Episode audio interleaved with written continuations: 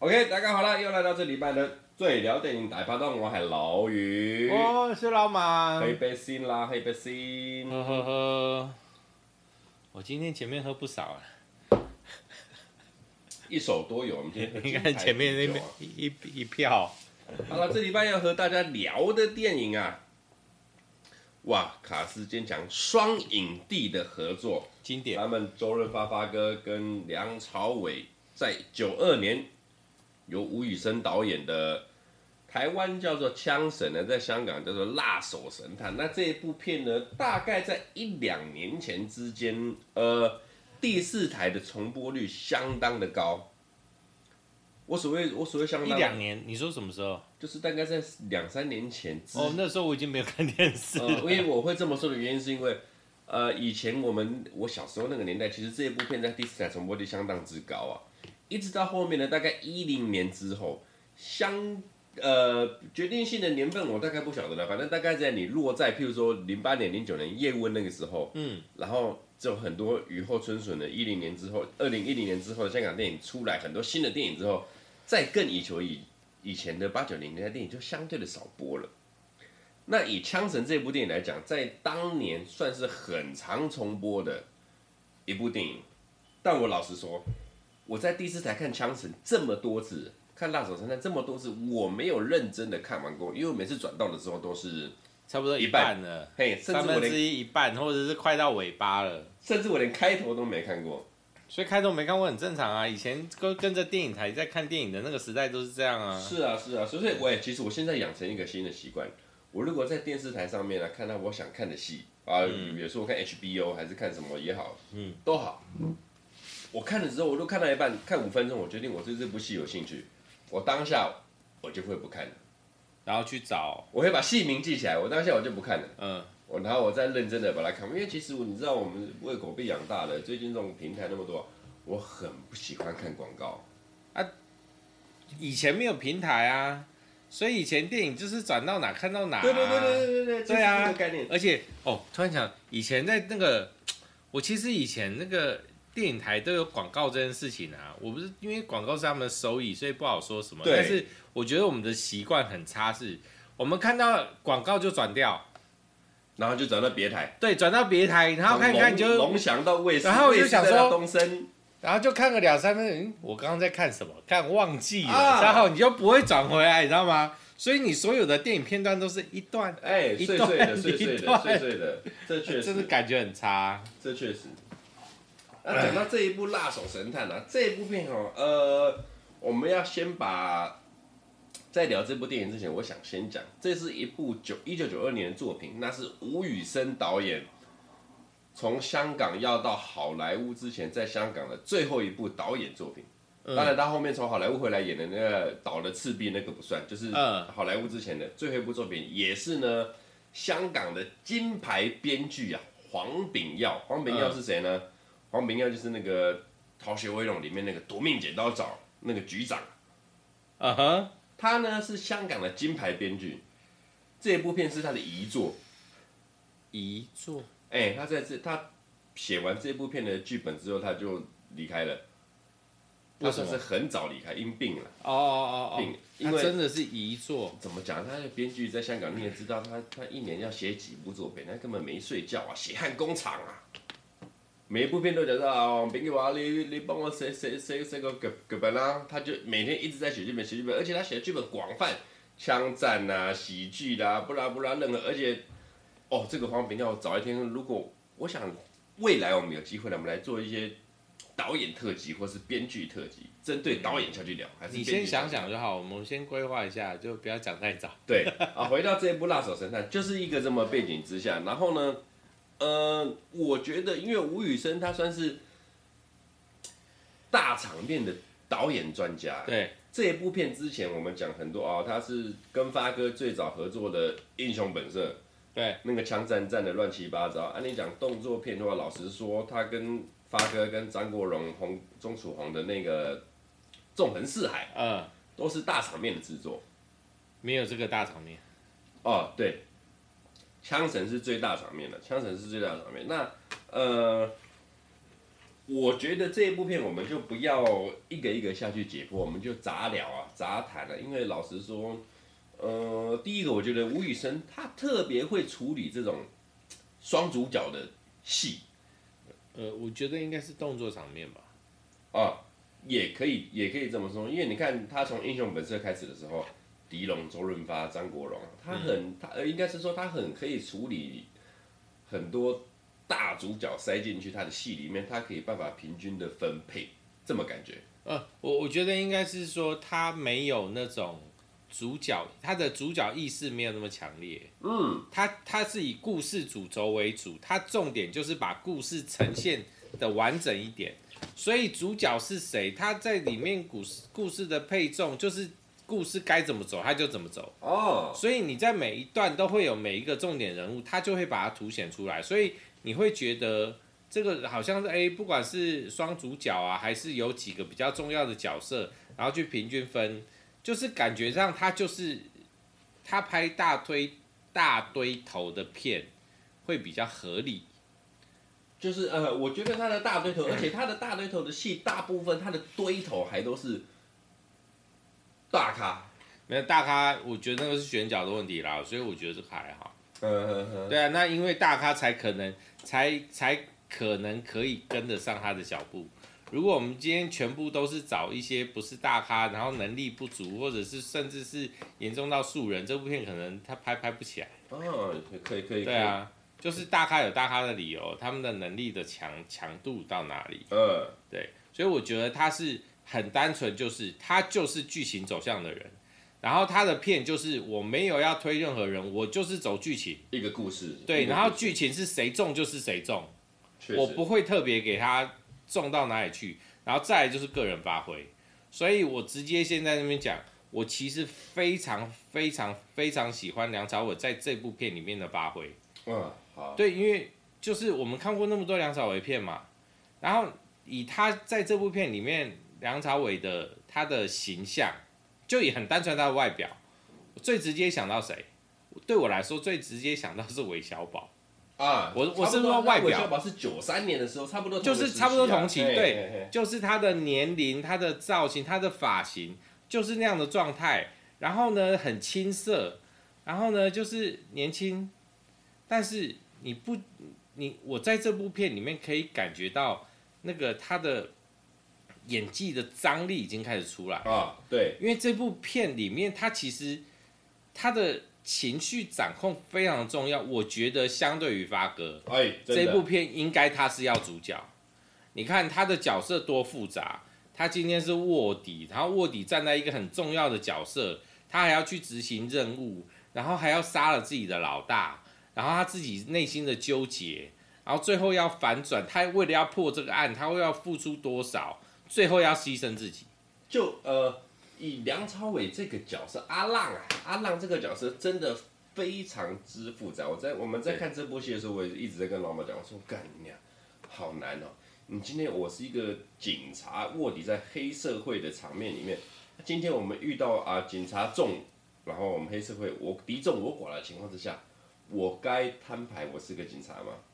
不要留言，不要留言，我那个老于不会去看。亦或是说，呃，我要代表我是一个黑社会，我真的忘记掉我警察身份，跟你们拼的你死我活呢？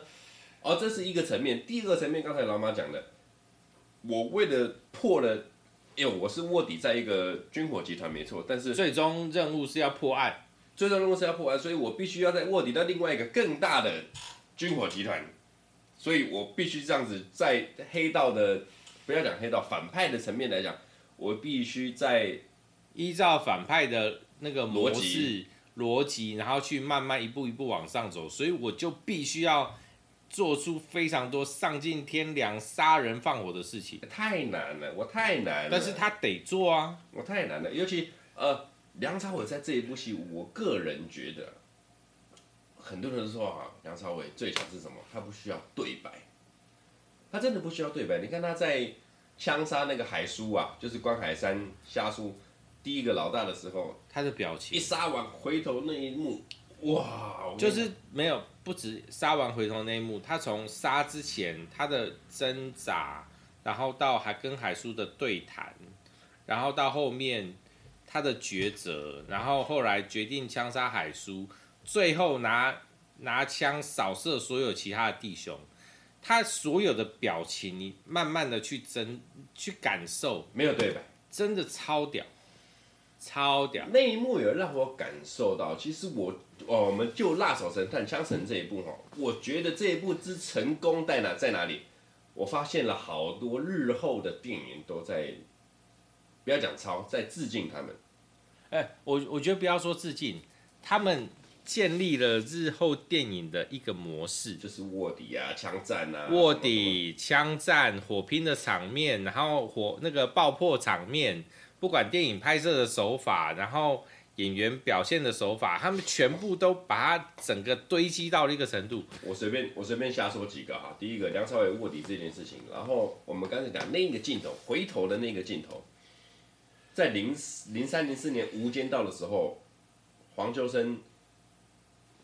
从楼上被丢下来，梁朝伟回头那个镜头，那个镜头，无间道，其实有点异曲同工之妙。那黄秋生在这部片的大哇，黄秋生从那个角色转到那个角色。OK，这是第一个，我随便在杂谈。第第二个就是呢，玩命关头，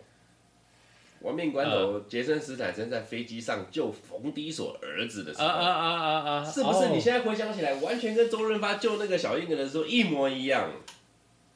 而且《亡命关头》那一部的时候，三三部曲是华裔的导演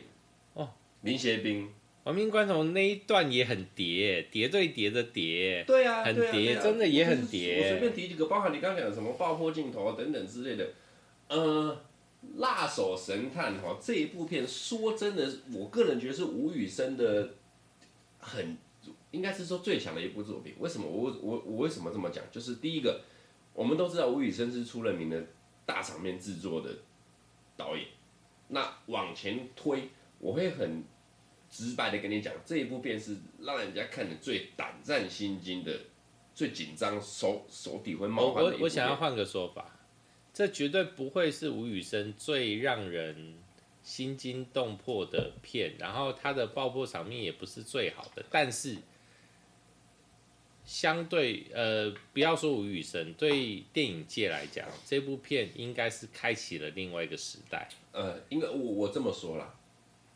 我们看《英雄本色》啊，一样，狄龙啊，张国荣、周润发，甚至到第二集那个龙龙四哥叫什么来着？我忘记了，还有不记得。反正《英雄本色》你知道的话，最后的枪战就是枪战，嗯，就是啊。哦确定了，主角请进去跟反派杀个你死我活，嗯，就这样啊，你确实是你，你有临场感，但是你没有紧张感，嗯，那我们再往后推，譬如说《纵横四海》，也是周润发跟张国荣，嗯，这个感觉啊，你有紧张感，但临场感可能有点不足。那我觉得《辣手神探》最厉害是什么？他把最后 final 的这个场景呢，设定在了医院，嗯，那你在医院里面，你就会有很多的。不安定因素、不可抗力因素，所以在整场的最后的对决跟枪战的这个过程中，我、哦、感那个真的紧张哎。就你紧张的不是警察、反派什么，你反反过来还要再紧张到他怎么疏散人群，包含他安插这个小婴儿的这这这这一段，我个人觉得真的是哦，怎么想得出来？整个场景都很紧密，而且很写实。我觉得这种片要做到有一点接近实际的状况，有点难。虽然说我们还是还可以从中挑出很多问题，但是我觉得那个场景真的是非常写实到一个程度，因为他们没有遗漏到任何一个角色。虽然说我觉得很莫名其妙的那个窗户里面一直冒出新的那个。坏，那个恶灵古堡，奇怪，打过恶灵古堡啊？已经从那个开始营救小婴儿，已经过了不知道十分二十分，奇怪，那个窗户旁边那个冒出来的敌人，然后就是死了，然后再出现，死了再出现，他们到底是怎样？你有没有玩过 VR 战？源源不绝是哪招？打不完的反派啊！我除了这就是吴宇森的那个那个啊。对，除了那个部分以外，我觉得他其他的东西都用用很合理的方式去去去阐述，我觉得很棒。没有到不合理的部分。然后哦，好啦，不合理的部分我就讲，我刚刚跟你讲啊，那个周润发跳下来的时候，那个电线给他的缓冲力还缓冲力还没有解除，他就直接落地，这非常不符合物理原则。这是我觉得最不合理的部分。你看吴宇森的电影，绝对不要有物理原则。啊，对不起哦，我就是然后 看吴宇森的电影绝对不能有物理原则。那我们一个一个来讲啊。好，当然我们从演员面来剖。发哥，发哥，发哥在这一部片里面，其实他在剧里面，呃，像你讲的，梁朝伟盖过他。因为老实讲，这也发哥在这一部片里面的角色啊，比较直走啊。就是他从一出来就知道啊，这个人他就是一个往前冲的很有干劲的一个警察，那他是适合单兵行动的，不太适合团体对决。那是角色设定。对，角色设定，所以他的角色从头到尾一路以来就是这样，所以他并没有角色赋予发哥的这种感觉，就是发哥在这个角色上并他不能做太出来，不能做太多。我我觉得我看到的是另外一件事情，就是比对啊，就是我会本来我刚刚跟你讲是，我会我们会觉得说哦，在这部片里面梁朝伟压过了发哥，我们就演技来讲，但实际上去想啊，其实发哥我们在欣赏他的每一部片，我们欣赏他的是什么？我觉得有一个很重要的重要一个条件是霸气。哎，讲那个哪一部片？讲那个《寒战二》哦。律师。对他的霸气之重啊，他就靠这个霸气要碾压全场，不是他，他没有办法把这个霸气展现的这么没有办法这么表露无遗。那你你要他反过来去演梁朝伟这个角色，哦，我觉得他可能可以做得到，但是这不是他擅长的部分，他的霸气比较重，嗯，所以以这部片来讲。他们在设定这两个角色的时候，的确啊，周润发这个角色他就是霸气为重，然后另外一个就是他可能会包含到阴暗面啦，也不是阴暗面，就是他比较比较富含多种条件，所以梁朝伟最擅长，对对，他会比较擅长。那我觉得发哥只是说，那这个角色也不能说不是说非他不可，但是他演绎的也非常好，只是刚好因为。不同的角色放在同一部片，不同的演绎方式放在同一部片里面，我们会有一个落差感。哎，确实。那就是说，那那感觉就像是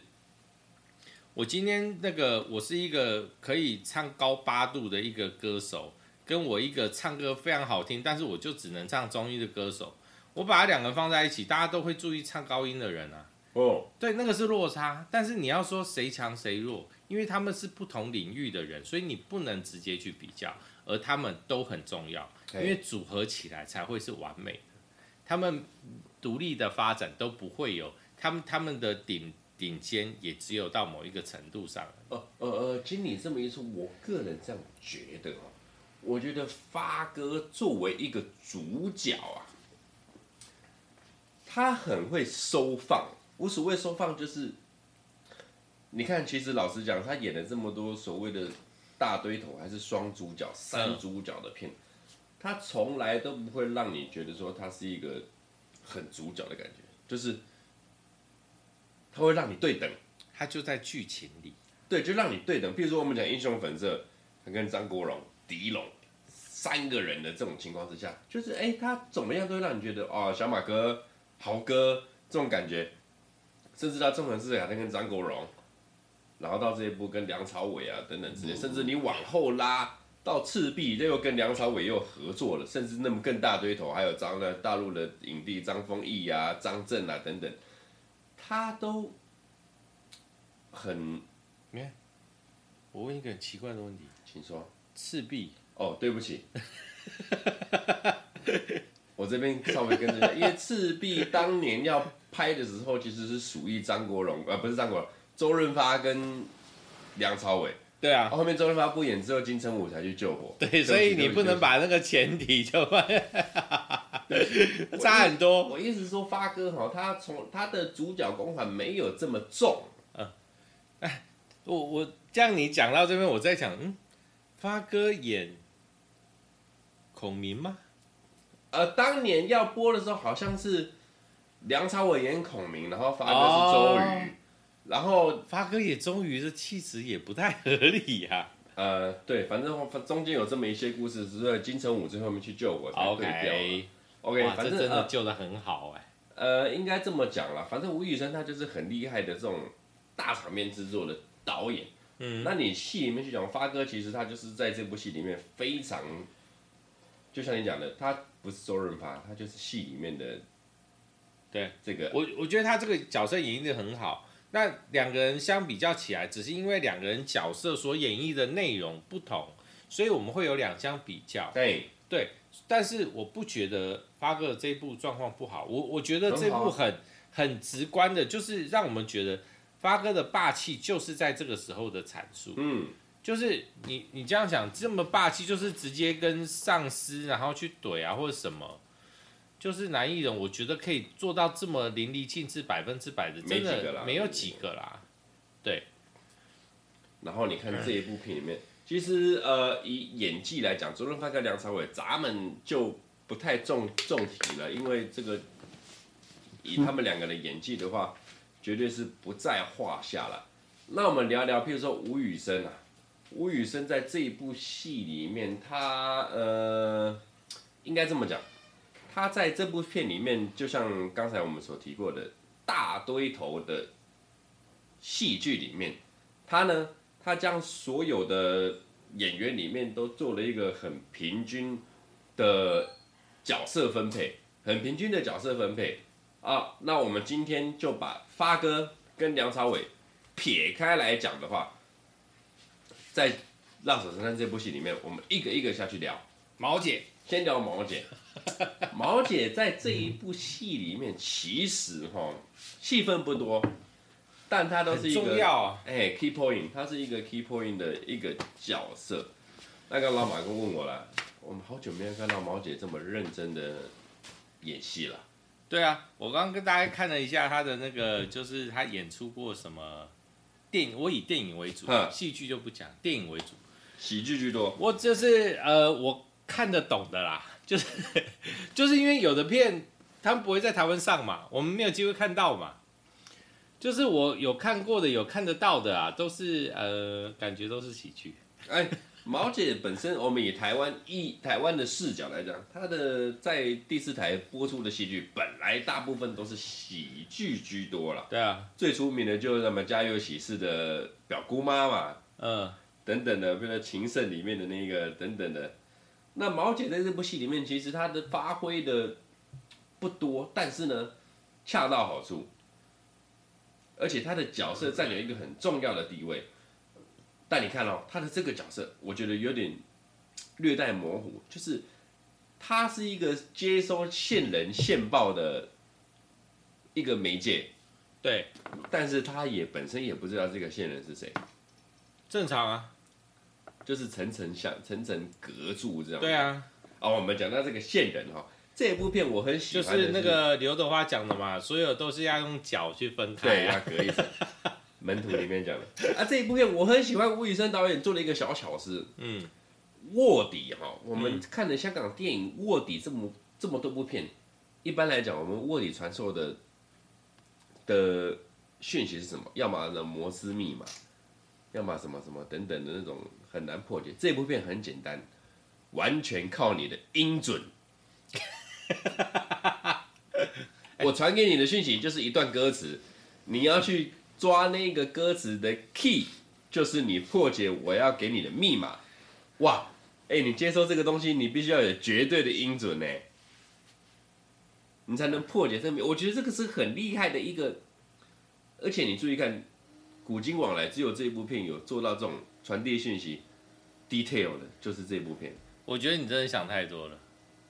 一开始我们因为。我们的习惯是，我们在录这一集之前，我们会先看一部这部片嘛，不管我们之前有没有看过。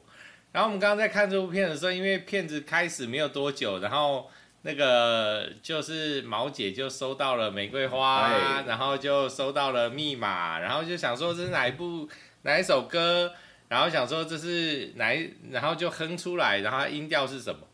然后 老于就说好，音准这么强。这样听了就可以知道。然后结果电影里面马上就反驳他，然后因为写了音准了以后，那个那个那个毛姐写了音准以后，周润发在旁边就说这两个不是 这个音，然后就马上帮他改，现实马上打他的脸。然后我很实际告诉你，他只要知道哪一首歌，他的音调网络上都查得到哦。但但但你你你要知道，我们是以什么东西为出发点啊？就谁会知道你会是用一个歌词来，呃，表示他们有事先沟通过密那个密码的传递的条件，就是我们必须要事先沟通过啊。我不可能说哦，我今天传递一串密码给你。就譬如说，好，我我们讲最实际的，以前那个冷战时期，不管是美国、苏联，然后在战争时期的那个密码传递，嗯，他们不是只有单纯的密码传递哦，而是他们每一方阵营，他们都有自己所谓的破码机，嗯，或者是破译员，哦，对，他们有译码的专职人员，他们有固定破解密码的方式，只是那个方式不能让别人知道。而他们利用这些方式来破解他们自己所谓的密码。那你在没有属属于自己破解密码的状况之下，我收到那些，我只能用千奇百怪不同的方式，然后想办法要破解，这个机会就非常非常非常非常的小。所以你只要方式是传递密码这件事情，你都必须要先沟通。我告诉你，你要用什么样的方式来破解，对，你规则要先定好。不然我我我怎么知道？我搞不好定的他妈超简单，那你妈破一辈子破不了。OK OK，那我就这么讲了。我今天是梁朝伟这个角色，我也要想办法，就是啊，这首歌这个密码有办法刚好，你懂意思吗？刚好什么？就是就是我必须要让你知道，我不能丢一个很冷门的歌出来。啊，那当然啊，那当然啊。对啊，我一定要丢热门，你知道的嘛。就是你就算你自己不知道，你问人也会知道。所以我必须要在哦，我我必须要知道哦，那个对方的对口，然后你你的年龄层，你听的音乐的范，你你的年龄就好了，其他我先不管。然后我告诉你以后，你有办法去查。然后我我的范畴是什么？比如说英文歌或者是什么，我我必须告诉你条件，就是条件必须要设定好。然后我才会告诉你这些东西，你才有办法破解啊！哎，确实，对啊，不然的话你怎么可能破解得了啊？确实，确实，毛姐在这部戏里面确实搞得好了，确实搞得好。她不抢戏，然后在戏里面也做出了相当多的合理的、合理的演绎，合理的演绎。然后我们再来聊聊两个反派之后，我们再来进去剧情。第一个反派我想聊就是，呃，黄秋生手下的第一猛将啊。这个独眼独眼龙郭正峰，他呢，我很喜欢，他有别于一般的反派，他是一个怎么说，道义有道，对，有点道义有道，有原则，有原则，就是 他给我的感觉有点像我们以前，譬如说看金庸小说那种啊，我是一个坏人没错，我是反派没错，但是我有我有我的原则，我有我的立场。你要在医院里面杀这么多人的话，哎，我不同意。我不杀病人，因为我的目标只有警察。我的敌人是警察。对。好，再来第二点就是呢，我在杀人的时候，他也跟梁朝伟讲嘛，我这一辈子只只痛恨这两种人，一个就是警察。条子，嘿，跟杀自己老大的人。对，你刚好你都吻合了，你就你就是 boy good。所以这个独眼龙哦，他呢。在反派角色里面，他应该算是最顶的啦，BOSS 级。我说身手来讲，嗯，他在最后一刻选择你违反了我的规则，他开枪了黄秋生。对，内幕我觉得哇，干你俩，哎，你到底？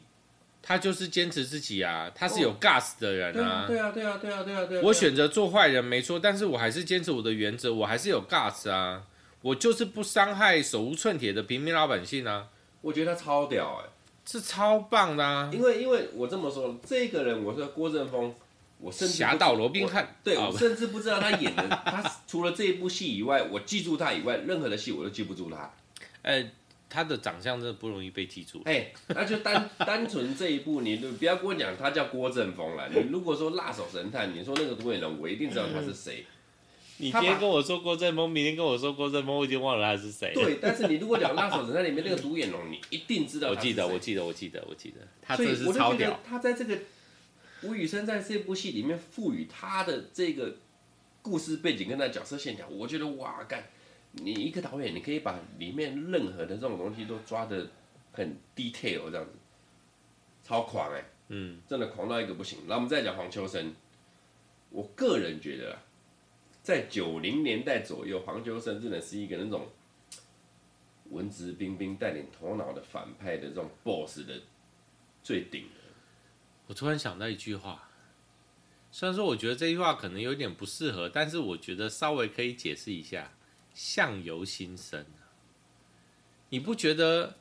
我们这几年看到的黄秋生都带点佛面吗？对啊，慈眉善目。老了，你知道年轻的时候黄秋生，哎，他就算没有表情，他就算在笑，你都觉得干他是坏啊，坏坏的坏胚子，坏到骨子里了。呃，早年的黄秋生真的就是他可以，他很很适合反派的这种，而且。他在演反派不会让你觉得说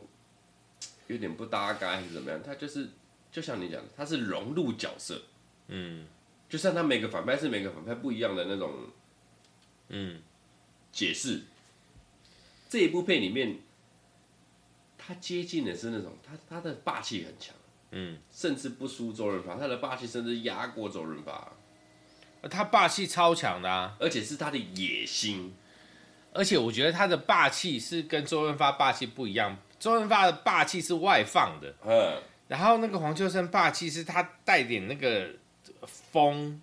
然后所以你看起来好像他沉稳，但是在沉稳底下他所讲出来的那句话的那个疯狂的程度，然后就会直接拉高他的霸气存在那儿，就是他很平稳的跟你讲说，病人的生命干你屁事。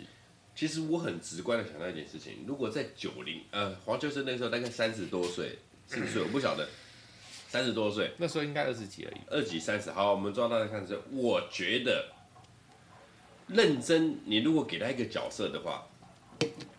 他可以很完美的给演绎给你一个香港版的 Joker，Joker 小丑，我知道，就是以他的演绎方式，他不适合。啊。不，不能说不适合，就是我觉得应该有可能找到一个更适合的角色，嗯、因为我觉得 Joker 的平啊，Joker 平常本来就是一个患者哈，哦，啊、那应该就是他，那应该就是他，就是不能捉摸，你捉摸不到，对对对对对对。你捉摸不到他，我个人觉得黄秋生啊，现在不讲你，他现在就是慈眉善目。哦，对啊，自从那个四楼的天堂以后，就觉得他是佛了吧？没有没有没有，我觉得黄秋生他从他他是以无间道之后呢，就哦就洗洗白了，不洗白洗个屁白，然后什么洗白？他就是就是一个洗，这不算洗白啊。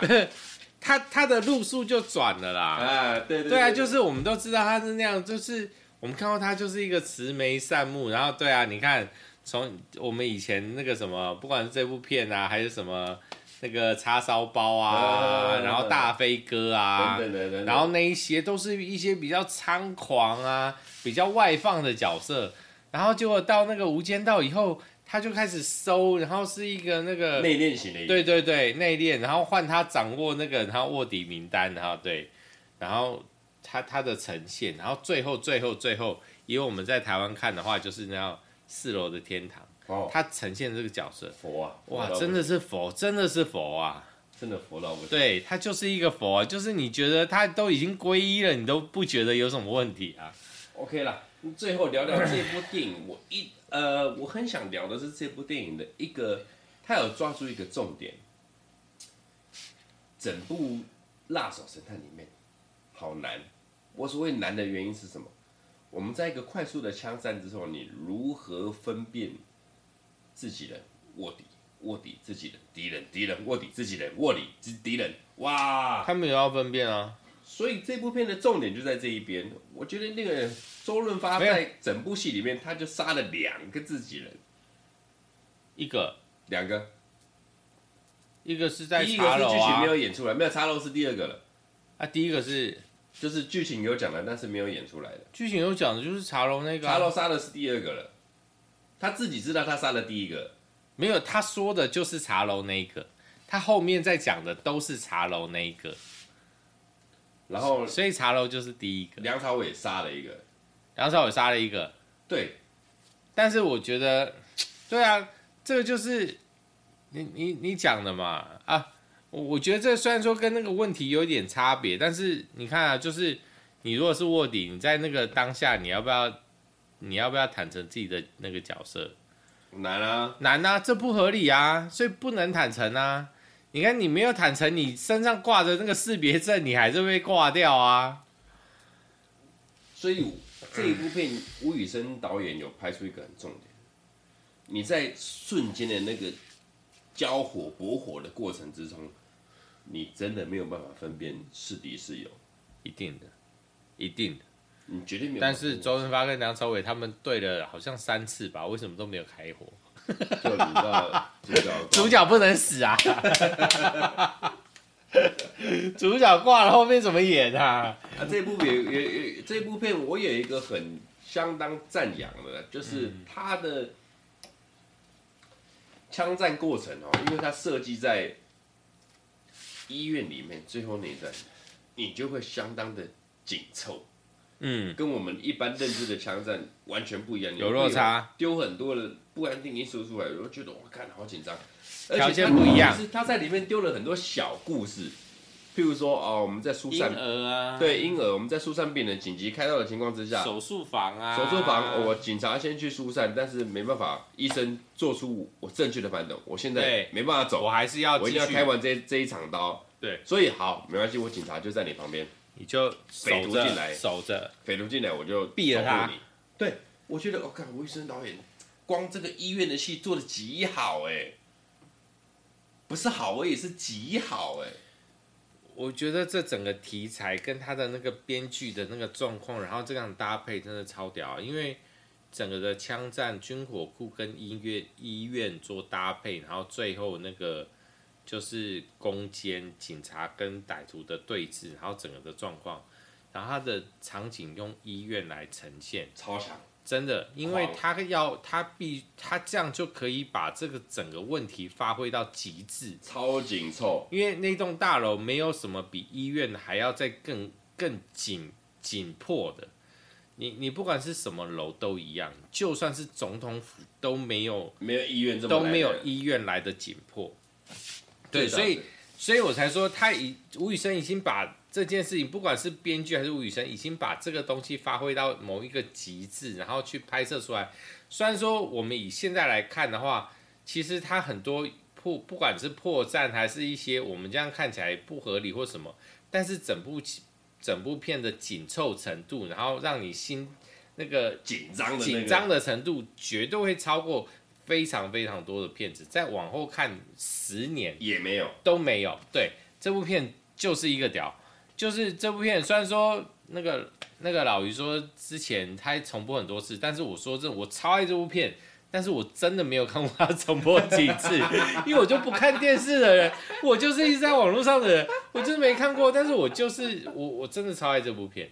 就是你只要讲到我都知道，他的那个很多的细节我都很清楚。对没有办法，这就是经典。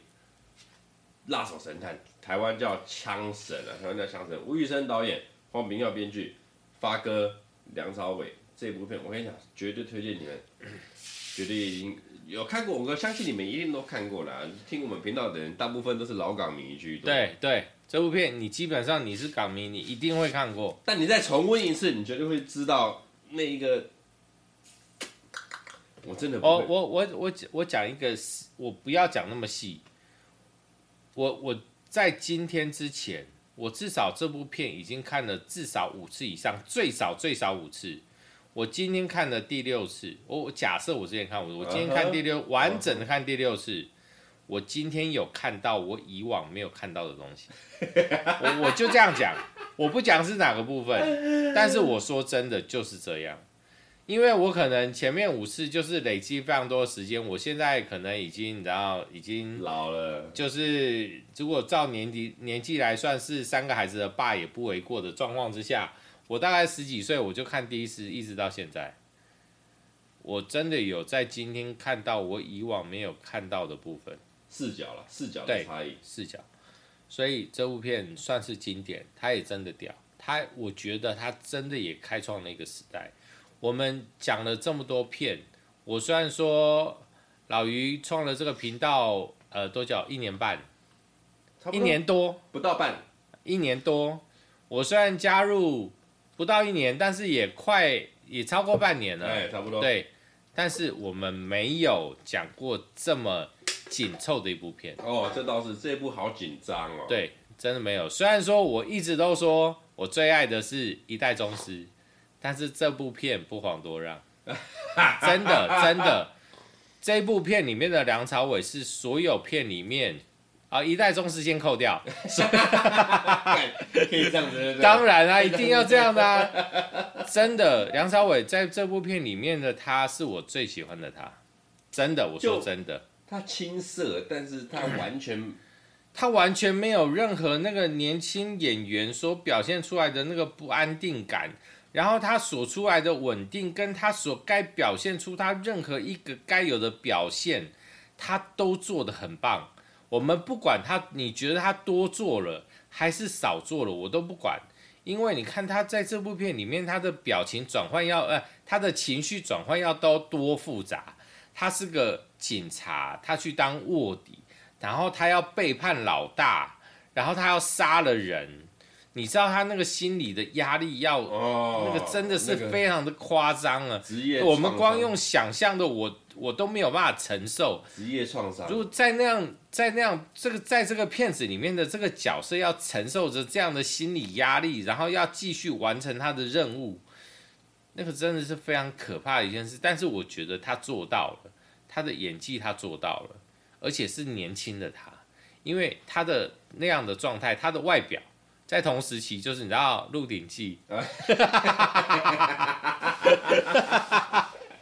对啊，没有人说三岁定八十，人家那个时候就给你知道，妈的，我是影帝，好不好？影帝啊，OK 啊，我是影帝。好了，这部《辣手神探》，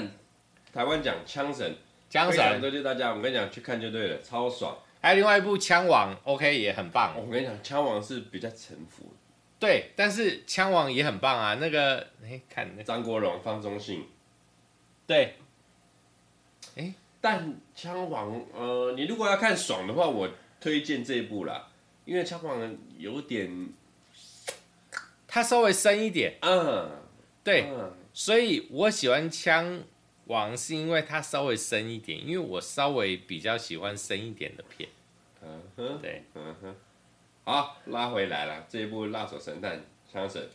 双影帝，哎，这是名导周润发，喝一下我口渴，我刚讲太多话。吴宇森导演这一部片哦，吴宇森有客串。最后再提一下黄炳耀，我最喜欢的编剧，这一部是他的遗作啊。这部片是他的遗作，夺命局长。OK，遗作要这一部《辣手神探》，这个礼拜就推荐给大家，真的一定要去看，一看再看，两看三看都没关系，你可以去感受到不同的那个。看了再看，看了再看。哎，香港电影最喜欢的就是看了再看。对，好，这礼拜就到这边，各位你们自己再去找这部片啦。下周见，拜拜。